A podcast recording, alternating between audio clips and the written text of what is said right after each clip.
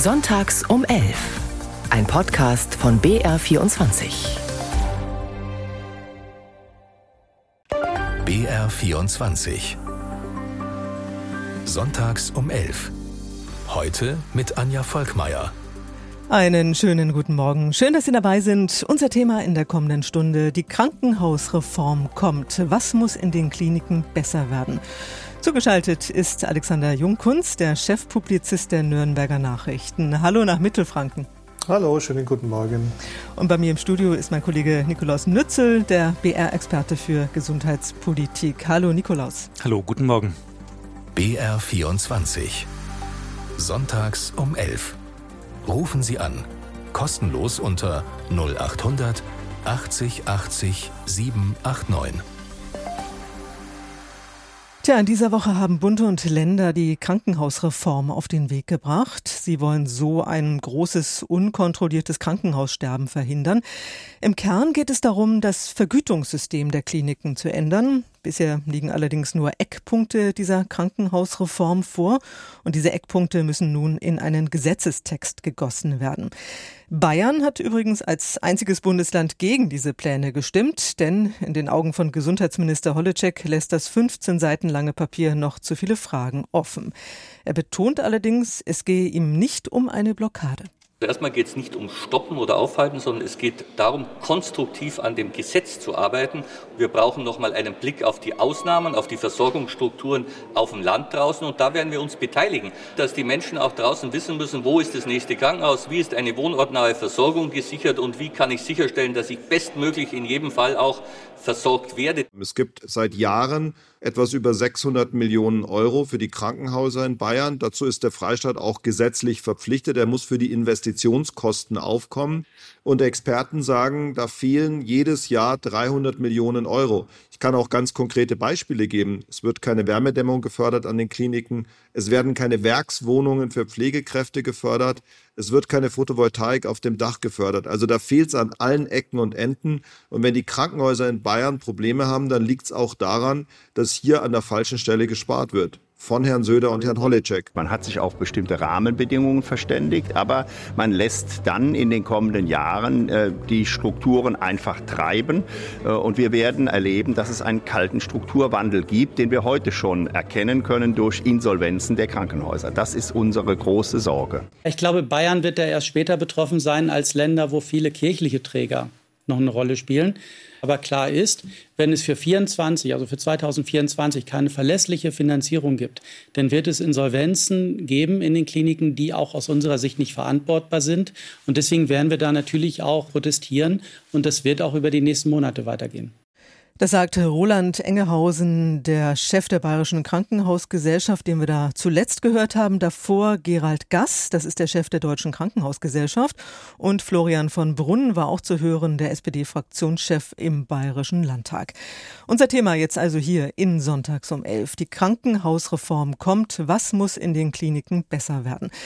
Rufen Sie an, erzählen Sie uns, welche Erfahrungen Sie in den Krankenhäusern gemacht haben. Haben Sie zum Beispiel Angst, dass Ihr Krankenhaus ums Eck, sage ich mal, schließen muss? Oder Sie arbeiten vielleicht in einem Krankenhaus, dann erzählen Sie uns, wie die Arbeitsbedingungen sind. All das interessiert uns, also rufen Sie an, diskutieren Sie mit. Unsere Telefonnummer ist die 0800 80 80 789. Nochmal die Telefonnummer 0800 80 80 789. Wir freuen uns auf Ihren Anruf und der ist natürlich kostenfrei. Nikolaus Nützel ist bei mir im Studio, BR-Experte für Gesundheitspolitik. Nikolaus, 15 Seiten lang ist dieses äh, Papier zur Krankenhausreform. Mal kurz zusammengefasst für uns, wobei 15 Seiten ja schon gar nicht so lang sind, aber kurz zusammengefasst. Was steht da drin in diesem Papier? Mhm, die 15 Seiten, ich habe sie hier liegen, die sind auch relativ luftig gesetzt von dem Zeilenabstand. Was drin steht, ist, dass diese Fallpauschalen, von denen immer wieder die Rede ist, manchmal auch der Fachbegriff DRGs, ergänzt werden sollen. Also wir haben ja jetzt tatsächlich die Logik, Logik, mal ganz platt gesprochen, dass wenn ich 200 Knie operiere, ich doppelt so viel Geld kriege, als wenn ich 100 Knie operiere. Oder auch, dass wenn ich 200 Schlaganfallpatienten behandle, ich doppelt so viel Geld bekomme, als wenn ich 100 Schlaganfallpatienten behandle. Was natürlich ein Problem gibt, das ist ganz vielen Leuten klar. Das soll nicht abgeschafft werden, wie es viele Leute fordern, sondern es soll ergänzt werden durch eine sogenannte Vorhaltefinanzierung, wo am Ende dann so etwa zwei Drittel der Einnahmen der Krankenhäuser dadurch kommen sollen, dass sie einfach da sind und jederzeit man dorthin gehen kann. Und das andere Drittel soll weiterhin über diese Fallpauschalen, also über die Frage, wie viel wird denn gearbeitet in dem Krankenhaus finanziert werden. Das ist so der Hauptpunkt, was eben Minister Lauterbach auch als in seinen Worten Revolution bezeichnet. Anderer Teil dieser sogenannten Revolution ist, dass man Leistungsgruppen machen will. Das heißt, dass wenn ich nachweise, dass ich für einen bestimmten Eingriff Voraussetzungen habe, die eine bestimmte Qualität möglich machen, an den Apparaten, die dafür notwendig sind, zum Beispiel für eine bestimmte Herzbehandlung oder auch an der Ausstattung mit Personal, wie viele Leute, die dafür gut ausgebildet sind, sind in meiner Klinik drin, dann werde ich finanziell anders behandelt als Krankenhaus, wenn ich nachweisen kann, dass ich so eine Leistungsgruppe die Anforderungen erfülle. Also früher war von Levels die Rede, als über diese Reform diskutiert wurde. Das kommt jetzt nicht mehr so oft vor in dem Papier, sondern eher eben Leistungsgruppe. Aber davon soll es auch Ausnahmen geben, steht an ganz vielen Stellen. Kinder- und Jugendmedizin spezialisierte soll zum Beispiel auf jeden Fall unangetastet bleiben. Und auch wichtig, als Schlagwort zumindest, Entbürokratisierung steht drin. Das will man auf jeden Fall machen. Wie genau steht jetzt nicht drin, aber wie gesagt, ist ja erstmal auch nur ein Eckpunktepapier. Genau, nun haben wir, haben wir ja eben Roland Engehausen gehört, den Chef der Bayerischen Krankenhausgesellschaft und der hat gesagt, wenn es für das kommende Jahr keine verlässliche Finanzierung gibt, dann wird es Insolvenzen geben, die aus seiner Sicht nicht verantwortbar sind. Das klingt ja ziemlich dramatisch. Ähm, siehst du das auch so? Also es wird sicherlich Insolvenzen geben. Wir haben sogar schon welche. Am vergangenen Freitag hat eine Klinik im Allgäu in Lindenberg ein Schutzschirmverfahren beantragt, was heißt, die Klinik ist jetzt nicht gleich weg, sondern die muss halt, wie das andere in der Insolvenz machen, auch schauen, dass sie dann mit ihren Gläubigern irgendwie einen Weg findet und möglicherweise weiter besteht. Ob das nicht zu verantworten ist, dass Kliniken verschwinden, das ist Ansichtssache. Also ganz viele Leute sagen, wir haben zu viele Standorte. Was das Schwierige ist, ist, das ist ja immer dieser Begriff von der kalten Strukturbereinigung. Ich habe irgendwann auch mal mir gedacht, es ist ein bisschen, als ob man sagt, man hat 100 Leute in dem Raum stehen und man senkt das Sauerstofflevel immer weiter ab, ja, und dann laufen einige blau an, die ziemlich fit sind und halten das aus und die anderen kippen um. Ja, aber das kann es ja nicht sein auf diese Art und Weise, dass man für alle irgendwie was runterfährt und dann schaut man, wer umkippt, wer zu schwach ist quasi und ob man ihn braucht das ist dann gar nicht dabei der Punkt. Das ist die Warnung, die von ganz vielen kommen, eben wie auch von Herrn Engehausen von der Bayerischen Krankenhausgesellschaft, dass Krankenhäuser deswegen pleite machen, nicht weil man sie nicht mehr braucht, sondern weil einfach die Rahmenbedingungen nicht mehr stimmen. Mhm. Alexander Junkunz ist uns zugeschaltet, Chefpublizist der Nürnberger Nachrichten. Herr Junkunz, Bayern hat ja als einziges Bundesland gegen diese Pläne zur Krankenhausreform gestimmt äh, und Gesundheitsminister Holleczek sagt, es seien noch zu viele Fragen offen. Verstehen Sie sein Nein? Nein, ich kann es nicht wirklich gut nachvollziehen, außer damit, dass nun Wahlkampf ist und Söder klingt ja noch etwas härter und wettert kräftig gegen die Reform und meines Erachtens ist es ein weiterer Punkt, wo Söder und auch Holleczek, der ein bisschen mehr mit Sachargumenten versuchen, gegen die in Berlin, gegen die Ampel Stimmung zu machen. Es ist eine Reform, die viele richtige Punkte enthält, glaube ich. Und die Länder haben ausdrücklich die Verantwortung mitzusprechen und haben auch ein Vorrecht äh, mitzusprechen und mitzugestalten. Dann muss Bayern sich eben mehr einbringen und äh, dafür sorgen, dass es besser wird. Können sie ja tun, wollen sie wohl auch. Aber zunächst ist es halt mal wieder die Krach- und Krawall-Stimmung und Tonlage, die sie anstimmen, aus Wahlkampfgründen. Gerhard Herz hat uns angerufen aus Gröbenzell. Grüße Sie, Herr Herz. Ja, grüß Gott. Wie ist Ihre ja. Meinung zu unserem Thema? Die Krankenhausreform kommt. Was muss in den Kliniken besser werden? Also, äh, ich gehe mal ganz, ganz ins Grundsätzliche. Äh, das ist zum Teil schon indirekt angesprochen worden mit dem Stichwort Insolvenzen. Wir haben ein kommerzialisiertes, profitorientiertes Gesundheitswesen. Das hat Herr Lauterbach damals mit Ulla Schmidt zusammen oder Ulla Schmidt zusammen mit ihm eingeführt. Und jetzt hat er gemerkt, dass das nicht so richtig funktioniert. wir brauchen ein gemeinwohlorientiertes Gesundheitswesen, weil Gesundheit keine Ware ist und der Patient ist kein Zellhaufen, sondern das ist ein Mensch und nicht nur ein äh, Verschiebepunkt im System. Und wenn da, wenn da jetzt von roten Zahlen und von Insolvenzen die Rede ist, dann ist es doch nur ein Indikator dafür, also das ist ja im journalistischen momentan gerade so der Fall, ist es ja nur ein Indikator dafür, dass man eigentlich nach immer von einem betriebswirtschaftlichen Modell redet und nicht vom Bedarf der Menschen, den das Gesundheitswesen äh, da erfüllen muss. Also sobald ich sage, ich habe rote Zahlen, äh, behandle ich eine Klinik wie ein Unternehmen und das kann, das ist nicht richtig. Also das wäre die grundsätzliche Frage.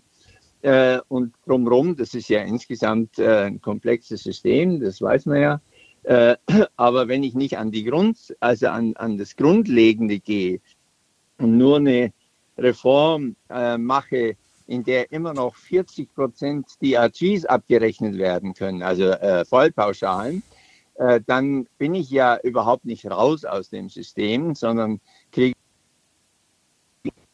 Ups, so vorhalte. Das war die Verbindung. Jetzt hatten wir gerade einen äh, kleinen Aussetzer. Wir haben Sie nicht ganz ähm, verstanden, aber ich glaube, jetzt geht es wieder ein bisschen besser.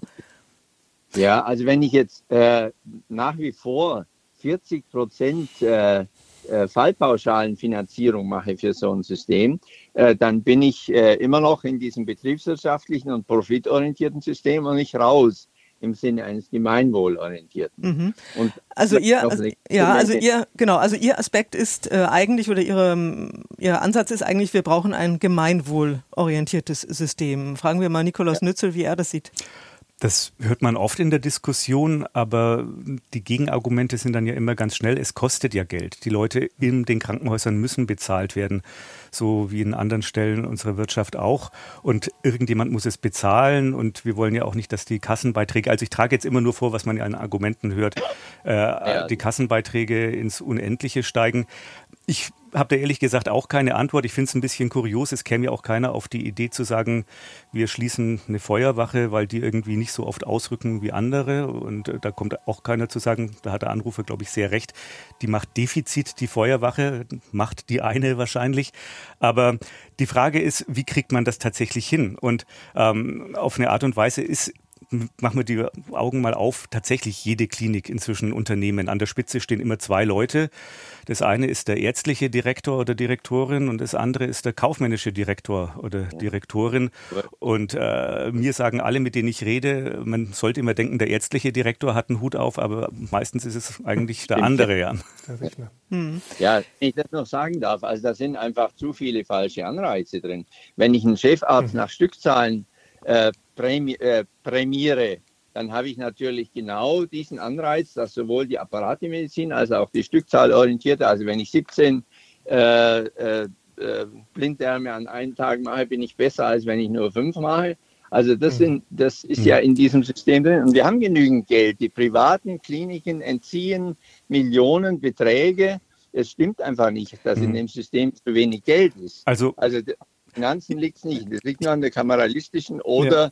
Lassen Sie Herrn Nützel mal, mal antworten. Da waren Sie haben schon recht, ich kann, kann Ihnen mhm. nur zustimmen. Und was wir uns, glaube ich, in der Diskussion immer nicht vor Augen führen, wie Sie sagen, gemeinwohlorientiert, also idealerweise würde man ja sagen, eine Region, in der immer weniger Behandlungsbedarf ist. Ja, nehmen wir mal an, irgendeine Region, in der fünf Millionen Menschen leben.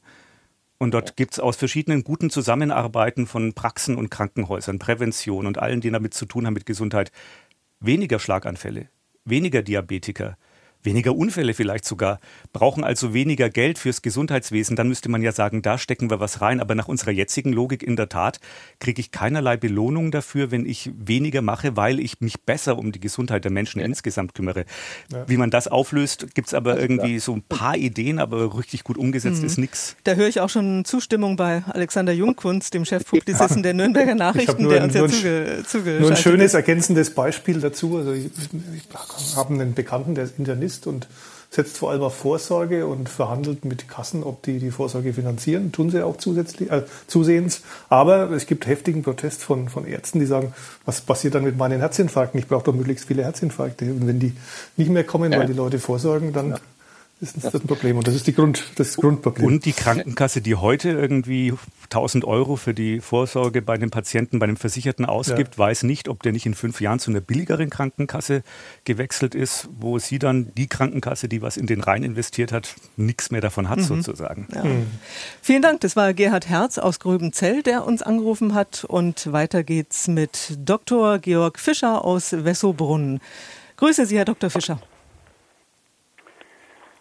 Ich grüße Sie auch. Sie sind vom Fach, glaube ich, ne? Sie ich sind bin Internist. Internist und Psychosomatiker.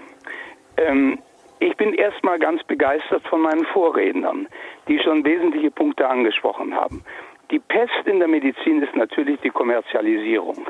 Das ist katastrophal. Aber äh, meine eigenen Argumente möchte ich subsumieren unter dem Begriff, vor allen Dingen muss das Essen im Krankenhaus besser werden.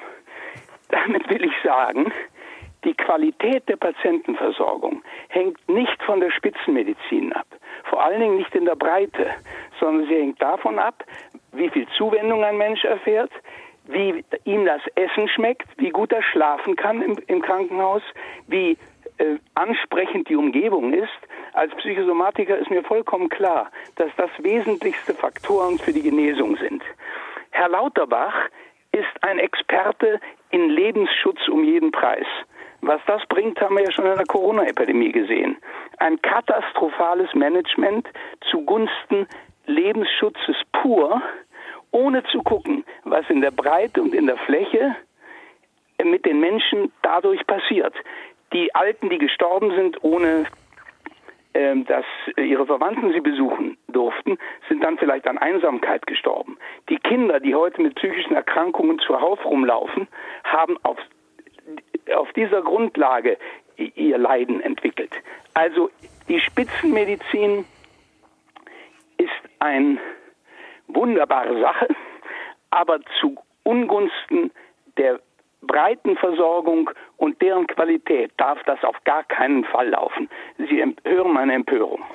Also ähm, sprich, Sie sind auch gegen die Krankenhausreform, gegen diese Pläne. Na, ich, wissen Sie, ich kenne nicht mal genau äh, äh, die Folgen, äh, die das jetzt haben würde für die in der breiten Fläche.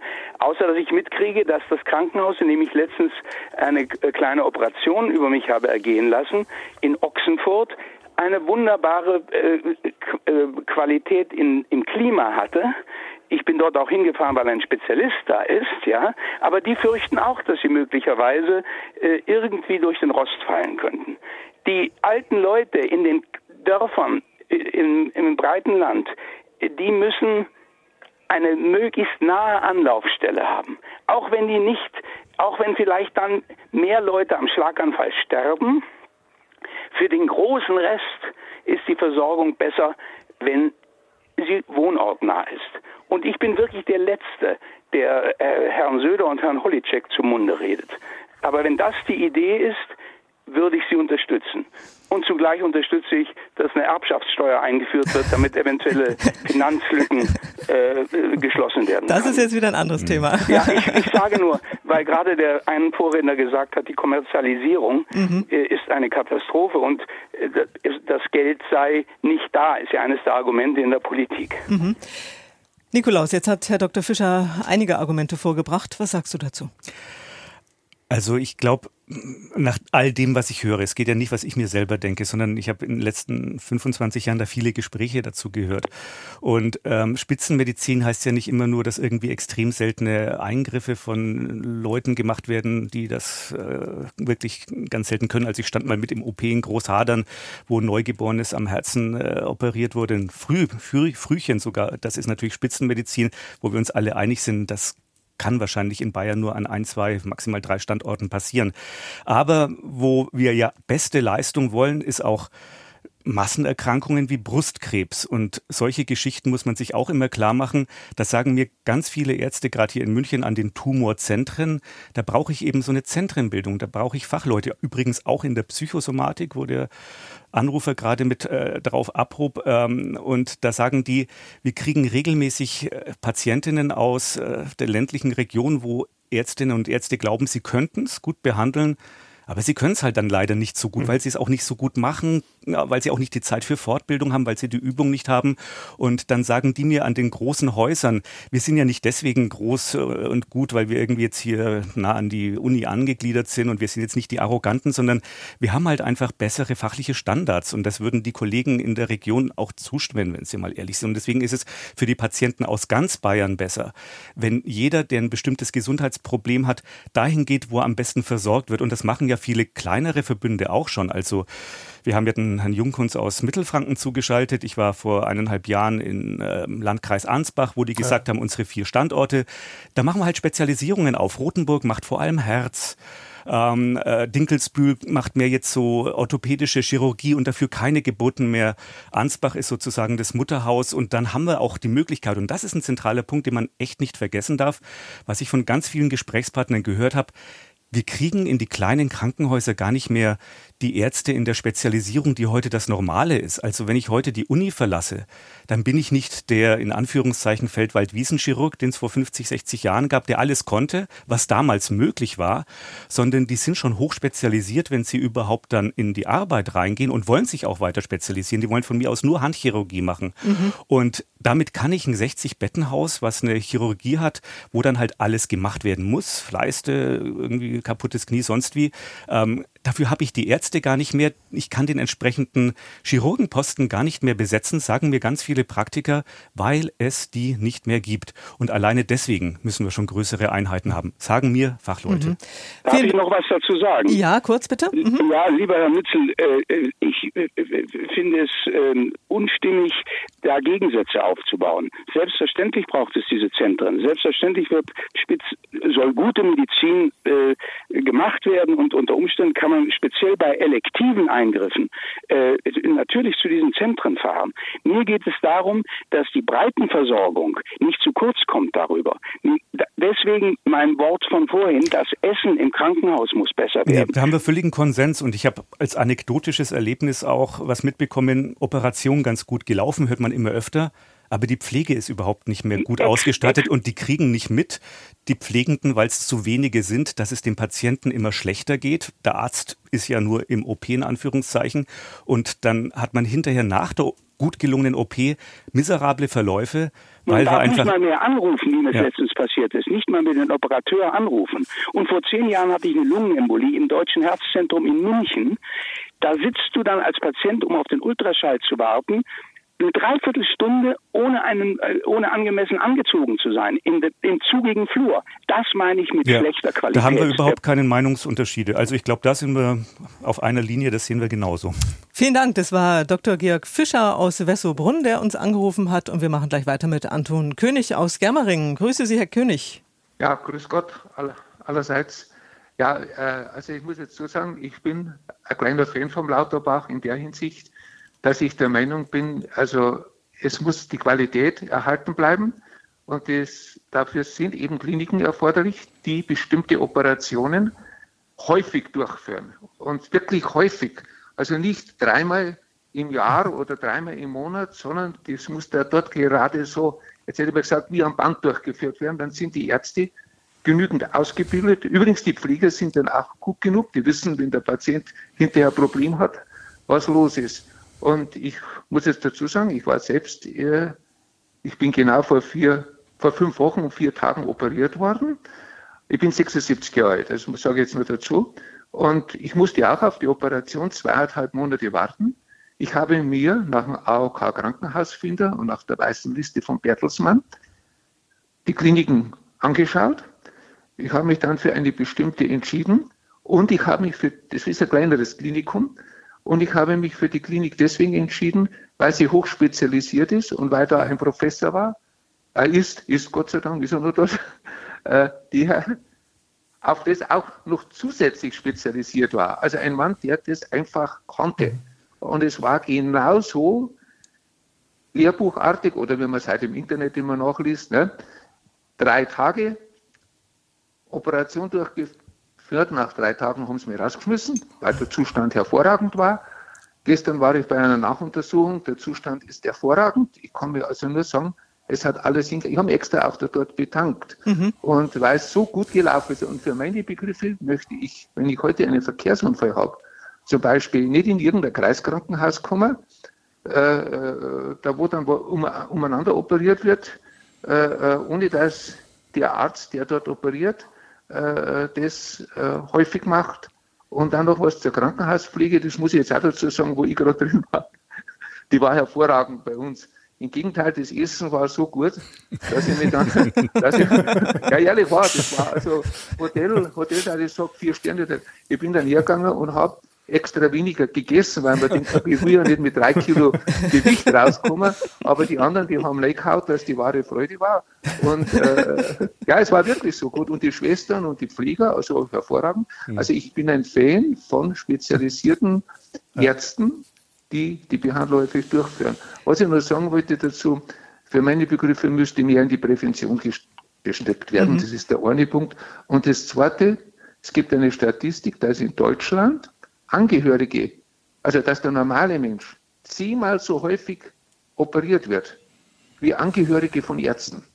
Mhm, mh. Also das habe ich jetzt zweimal gelesen, also äh, ich glaube es mittlerweile. Also es ist so, dass bei uns vielleicht sehr viele Operationen durchgeführt werden, die gar nicht notwendig sind. Und da muss ich jetzt gerade sagen, bei der Klinik, wo ich war, der hat das gar nicht notwendig, der liebe Operateur, weil, obwohl ich, ich bin auch Privatpatient, ich habe zweieinhalb Monate, oh Gott, das war keine dringende Operation, aber, aber sie war notwendig.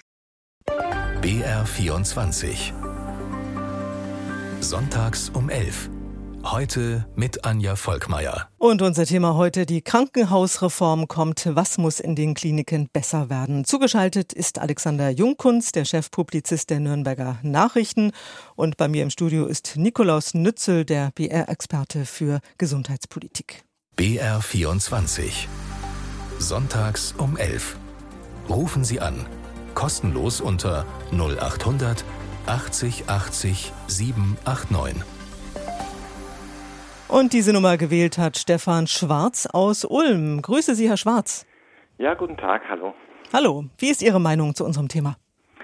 Ähm, meine Erfahrung und Meinung dazu ist, ich arbeite selber seit 23 Jahren in einer großen Klinik. Das ist eine Uniklinik orthopädisch mit Reha dabei. In Ulm ist das eine Besonderheit. Und wir behandeln unglaublich viele künstliche Gelenke zum Beispiel. Wir operieren die selber in der Uniklinik, aber machen auch die Reha. Das heißt, ich habe selber tausende künstliche Knie, künstliche Hüften erlebt in den Jahren. Und die ähm, Qualität der Operateure ist aus meiner Sicht extrem verschieden. Und im Kontext dieser ähm, Reform, die jetzt geplant ist, ist mein Gedanke dazu, ähm, ein Patient, der sich ein künstliches Gelenk einbauen lassen möchte, der überlegt sich das gut, der hat Beschwerden, der hat eigentlich nur einen Wunsch, das Knie oder die Hüfte soll so gut wie möglich operiert werden von jemandem, der das richtig gut kann, der das den ganzen Tag macht, der da richtig Experte ist. Jetzt ist das eine Operation, mit der sich planbar Geld verdienen lässt und die ganzen Krankenhäuser sind in dem Druck, Geld verdienen zu müssen.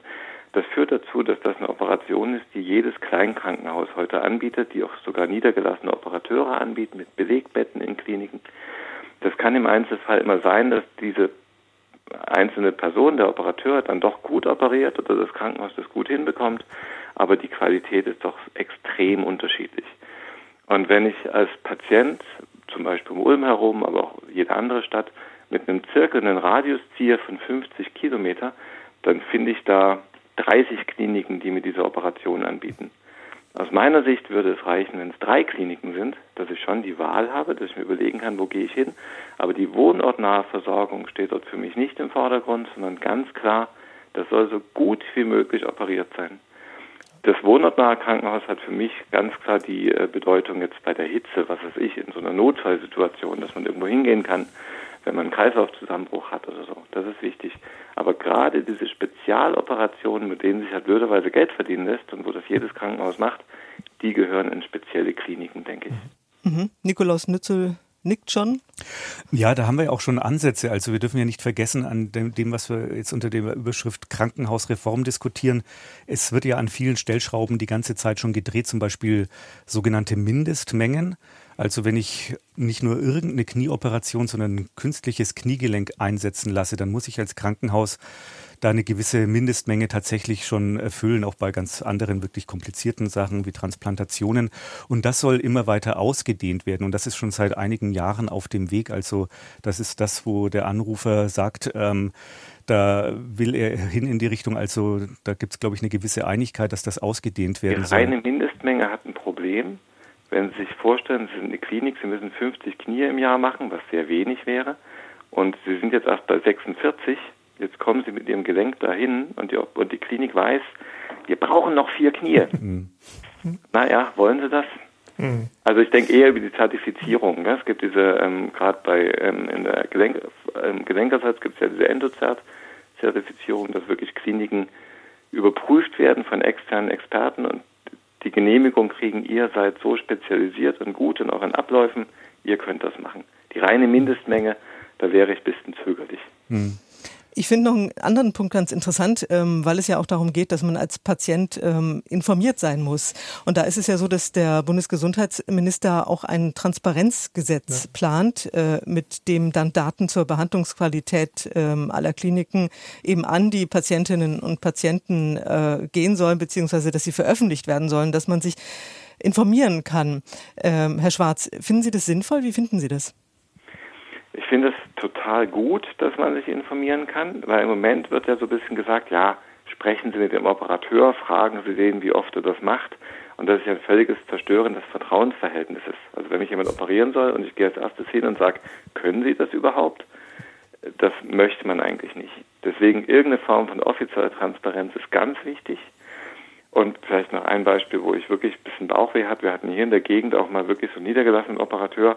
Vielleicht auch das noch als Hinweis der von Kopf bis Fuß alles operiert hat. Der hat künstliche Schultern, Wirbelsäulen, künstliche Hüften, problematische Knie, alles operiert.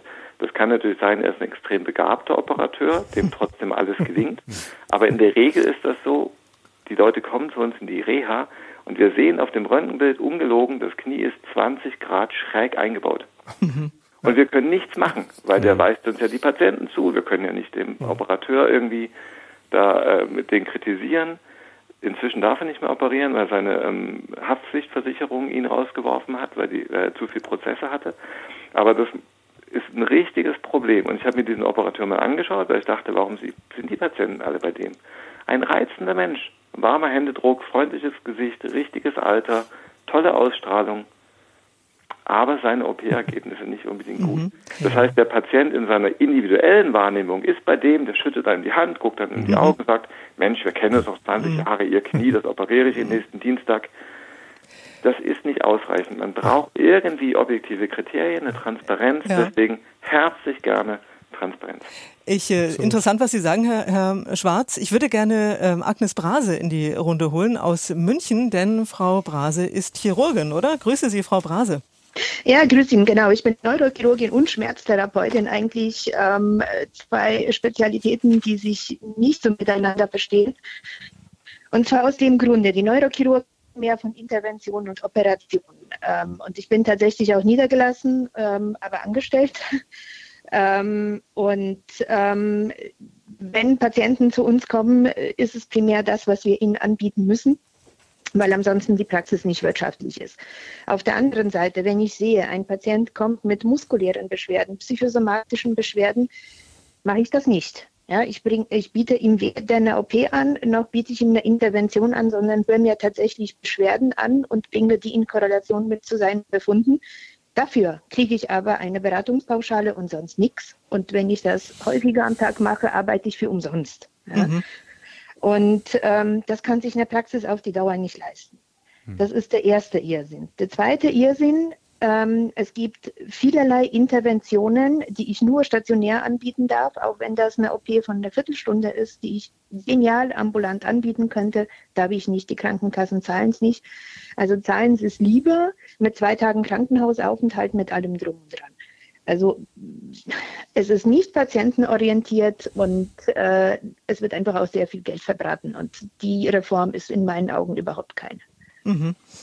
Vielen Dank. Agnes Brase war das aus äh, München, die uns angerufen hat. Ähm, ich möchte noch mal kurz zurückkommen auch auf das Transparenzgesetz, ähm, über das wir eben auch ge gesprochen haben. Ähm, Alexander Jungkunz ist uns zugeschaltet, Chefpublizist der Nürnberger Nachrichten. Was halten Sie von diesem Transparenzgesetz, das Lauterbach plant? Ich finde es vom Grundsatz her sehr wichtig und überfällig. Offenbar gibt es ja auch dagegen Proteste, was ich überhaupt nicht nachvollziehen kann, aus Angst, es sei angeblich rufschädigend für Kliniken. Aber ich glaube, und wir haben es jetzt auch bei mehreren Beiträgen schon gehört, es ist extrem wichtig zu wissen, wohin geht man. Ich kann es auch aus meinem persönlichen Umfeld sagen, mit Knie und anderen Operationen. Da ist es wirklich so, dass Spezialisten das halt einfach viel routinierter und deutlich, deutlich besser machen als andere, die es seltener machen.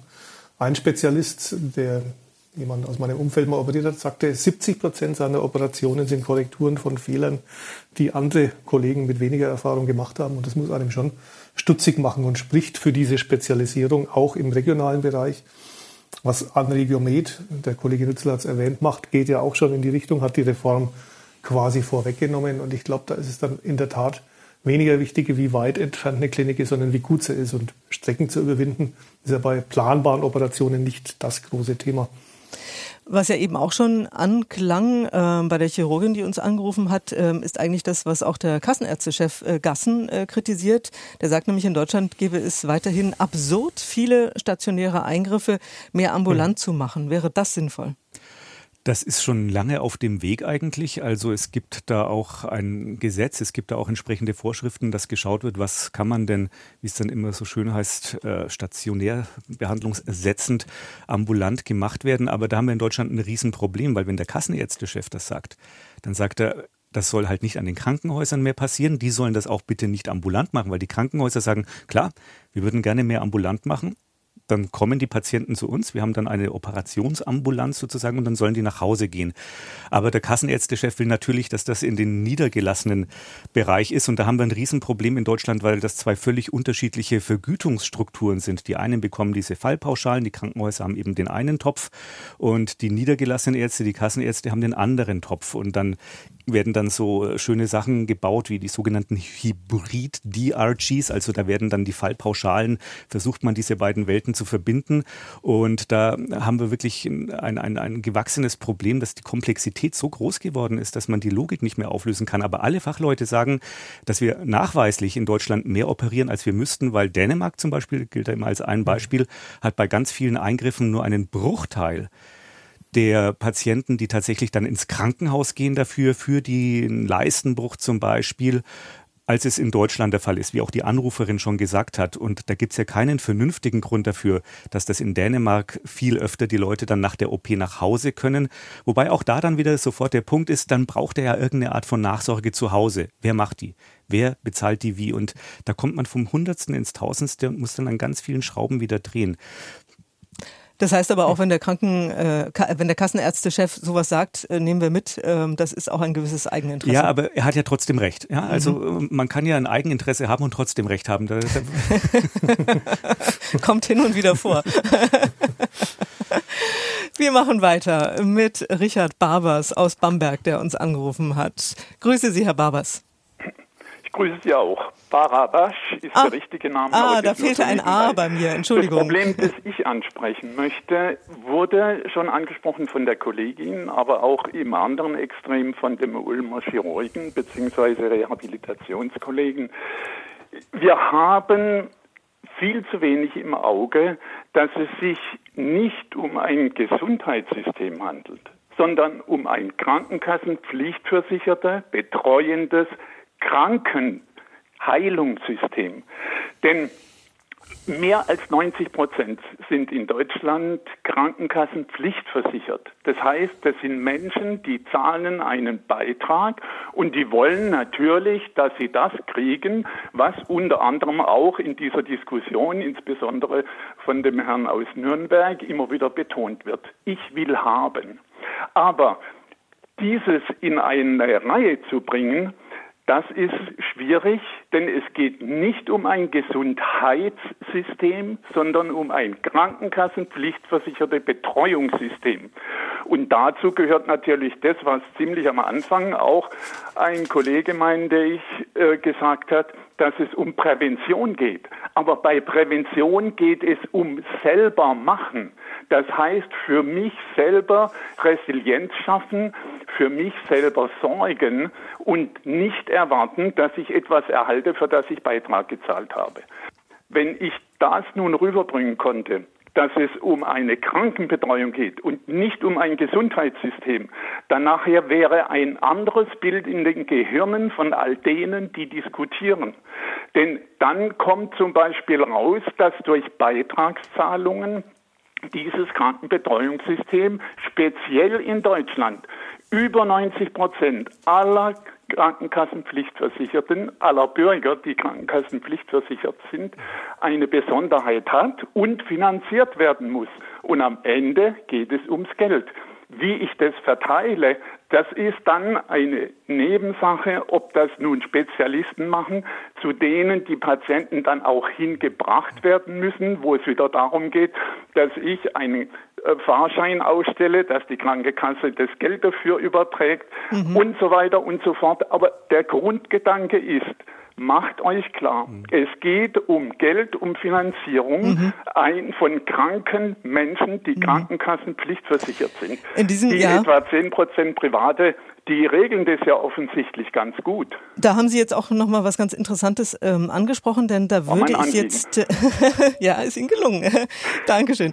Ähm, Interessant ist nämlich, finde ich, auch, was der äh, Bonner Virologe Hendrik äh, Streeck ähm, vorgeschlagen hat. Äh, wir kennen ihn alle aus der, aus der ähm, Corona-Debatte auch. Der hat nämlich vorgeschlagen, ähm, in einem großen Artikel einen wirklich grundlegenden Umbau des Gesundheitswesens. Genau, aber das hat er gemacht, da falle ich Ihnen ins Wort. ja, das finde ich jetzt aber nicht nett, dass Sie mir ins Wort fallen. Ich, würde das gerne zu Ende ausführen. als Kliniker, der hat nämlich keine Ahnung von den pflichtversicherten Strukturen im ambulanten Bereich. Lassen Sie und das mich, ist das Problem. Lassen Sie mich trotzdem, trotzdem kurz sagen, äh, was, was er gesagt hat. Er sagt nämlich, im äh, Gesundheitssystem werden Diagnosen und medizinische Leistungen belohnt, jedoch nicht erfolgreiche Behandlungen oder die Verbesserungen des Patientenwohls. Und da würde mich jetzt äh, mal interessieren, auch von Alexander Jungkunst, der uns aus Nürnberg zugeschaltet ist, ob das die Lösung wäre des ganzen Problems, das Ergebnis zu entlohnen. Wie sehen Sie das, Herr Jungkunst? Klingt ideal und, und äh, super. Aber momentan diskutieren wir halt über diese andere Reform und ich glaube, da müssen wir auch über die politischen Folgen reden, was es jetzt für Kommunen bedeutet, vor allem im ländlichen Raum, der ja schon angesprochen worden ist. Stricks äh, Vorschlag finde ich, wie gesagt, gut, aber da müsste halt deutlich mehr passieren. Ich glaube, wir können nur das besprechen, was jetzt momentan wirklich der Fall und zur Debatte steht. Und da ist die Politik gefragt, auch den Kommunen und im ländlichen Raum zur Seite zu springen und zu verstehen, dass ein Bürgermeister oder ein Landrat sich unglaublich schwer tut oder das eigentlich überhaupt nicht machen kann, zu sagen, es ist gut, wenn eine Klinik bei mir geschlossen wird. Aber er braucht den Rückhalt dafür, wenn es dann trotzdem passiert, aus den erwähnten Gründen, dass die Spezialisierung gut ist, dass es keinen Sinn hat, wenn in jeder kleinen Kommune das Gleiche angeboten wird und vielleicht sogar gleich schlecht, sondern dass es besser ist, wenn anderswo gute Leistung geboten wird. Und da brauchen diese Kommunalpolitiker jede Menge Rückhalt, um sowas auch durchzustehen, weil der Druck der Bürger wird sehr groß sein, wenn es dann wirklich zu Schließungen kommt.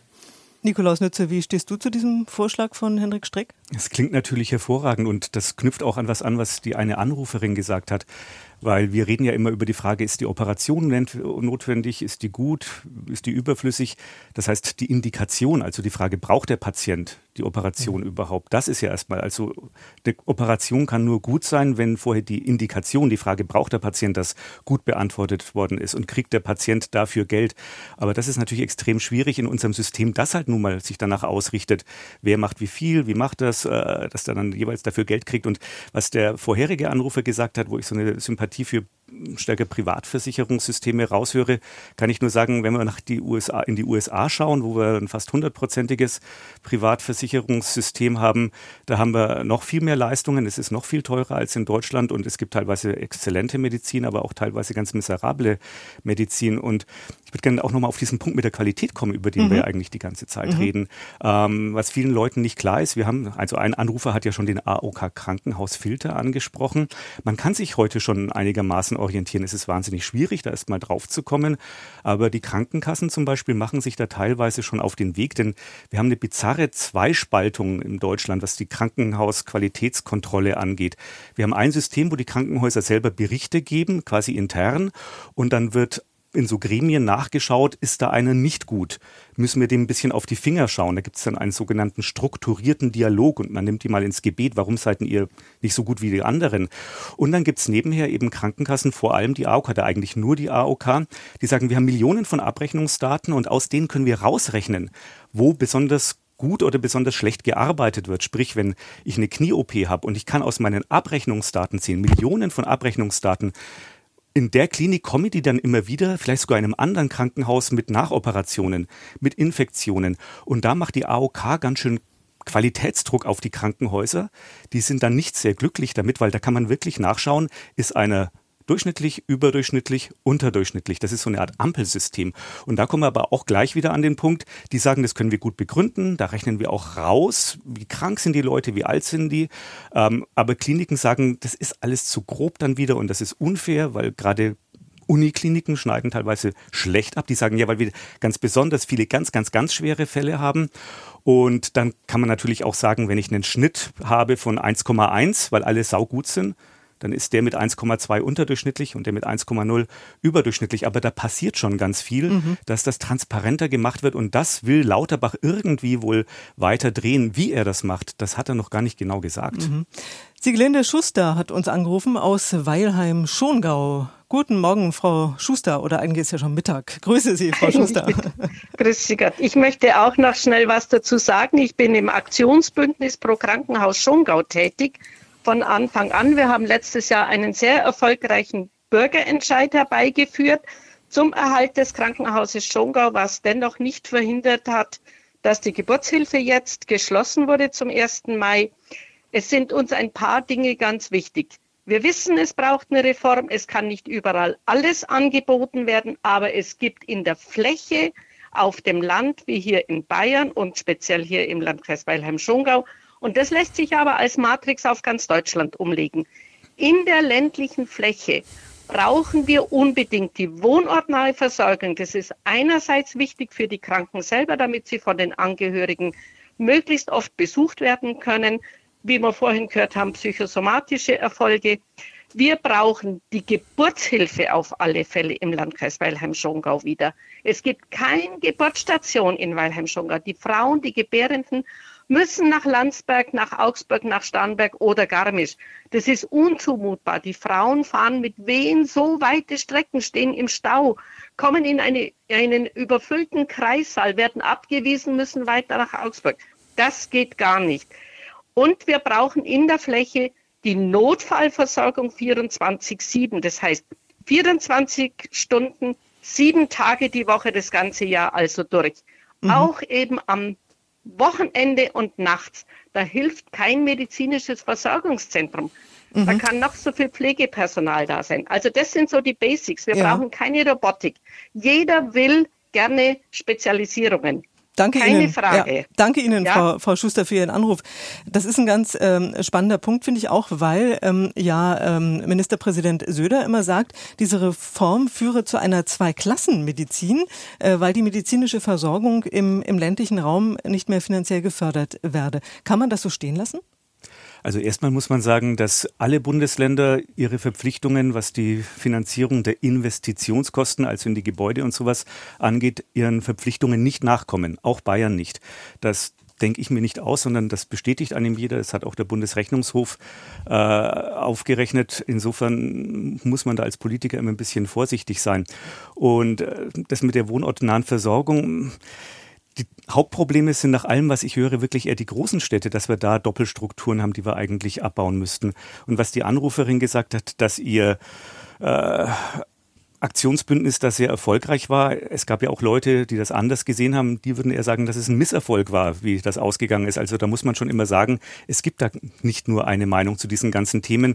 Und bei den Geburtshilfen, wie gesagt, wenn wir nur noch halb so viele Geburten in Deutschland und in Bayern haben, dann ist ja die Frage, wie kriege ich Teams her, die wirklich erfahren sind, genauso erfahren sind, äh, wie man vor 50 Jahren sein konnte, äh, kann ich ja nicht mit gleich vielen Standorten. Ne? Mhm. Dr. Ritzelroth aus Buchlohe hat uns angerufen. Grüße Sie, Herr Dr. Ritzelroth. Hallo. Ja, es geht nur um eine Richtigstellung. Es ist vorhin vom Studiogast gesagt worden, dass äh, der Herr Gassen diese Forderung ambulant vor stationär aus Eigeninteresse äh, macht. Das ist nicht richtig. Und zwar schon deswegen nicht richtig, weil die Krankenhäuser, wenn sie ambulant operieren, genauso vergütet werden wie niedergelassene Ärzte. Das Problem ist die chronische Unterfinanzierung dieser ambulanten Strukturen. Es ist völlig egal, wo die Leistung erbracht wird.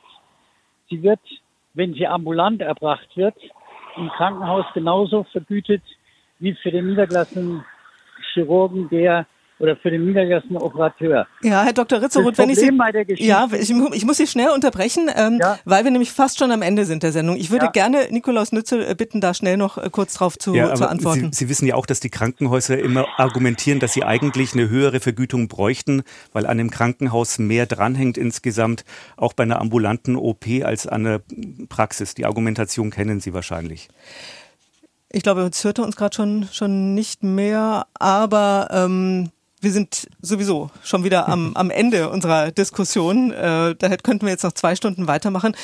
Schlussfrage, Nikolaus, ähm, an dich. Ähm, muss ich als Patient Angst haben vor dieser Reform? Mit der Bitte um eine kurze Antwort. Nee, glaube ich nicht. Genauso wie ich generell keine Angst haben muss vor deutschen Krankenhäusern. Das sind ganz viele Leute, die ganz tolle Arbeit machen und da arbeiten, weil sie gute Arbeit für Menschen, für Patienten leisten wollen. Und die wollen das auch weiterhin. Und das ist das Wichtigste, dass das nicht kippt, dass wir nicht die Krankenhäuser als Krisengebiet sehen, sondern dass wir sagen, die haben Probleme, aber die können wir angehen, die lösen wir nicht von ein, auf einen Schlag, aber unsere Krankenhäuser sind gut und sie werden es weiter sein, glaube ich, im Schnitt. Herr Jungkunz, was nehmen Sie mit aus dieser Diskussion? Die Reform geht in die richtige Richtung. Sie braucht auch eine Politik, die den Mut aufbringt, sie zu unterstützen und äh, nicht äh, Wahlkampftöne überdominieren zu lassen. Und sie braucht auch den Mut zu unbequemen Entscheidungen. Ich habe es vorhin schon erwähnt, was die Kommunen angeht. Die werden Rückhalt brauchen und äh, vermeintlich unpopuläre Entscheidungen treffen müssen und die müssen offensiv von allen Verantwortlichen mit vertreten werden, sonst wird das Ganze sehr schwierig und wird sehr viel Streit auslösen. Vielen Dank. Das war's für heute in Sonntags um 11. Vielen Dank an Alexander Jungkunz, Chefpublizist der Nürnberger Nachrichten, der uns zugeschaltet war. Und danke auch an Nikolaus Nützel, unseren Experten für Gesundheitspolitik. Ich wünsche Ihnen noch einen schönen Sonntag.